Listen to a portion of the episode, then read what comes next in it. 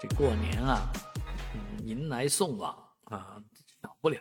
春节前，很多人呢都非常知趣的给一些人啊利益相关方去打点一下，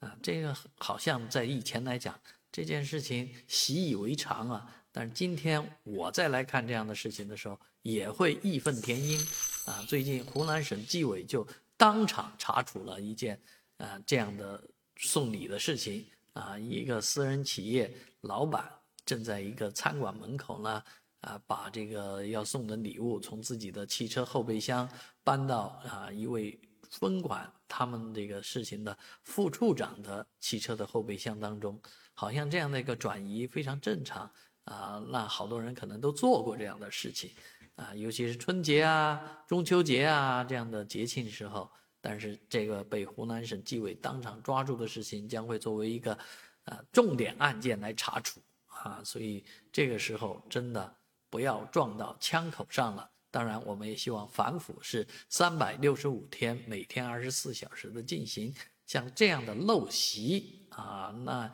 应该每个人都站出来当这个纪委的耳目啊。那你们看见了，就要向纪委举报。啊，你们发现这样的事情，就应该呃向有关方面反映啊，这样我们的社会风气就会风清气正。当然，通过这个什么发压岁钱的方式行贿也也是蛮多的，在很多案例里面都有啊。明着不是给这个呃相关官员行贿，但是给他的孩子、孙子啊，给这些亲属发压岁钱，可能也是一个啊。反腐的一个重点的呃区域啊，我们也希望社会呢能够在春节这样的呃举国欢腾啊全民开心的时候呢，不要带入这些黑色的元素进去。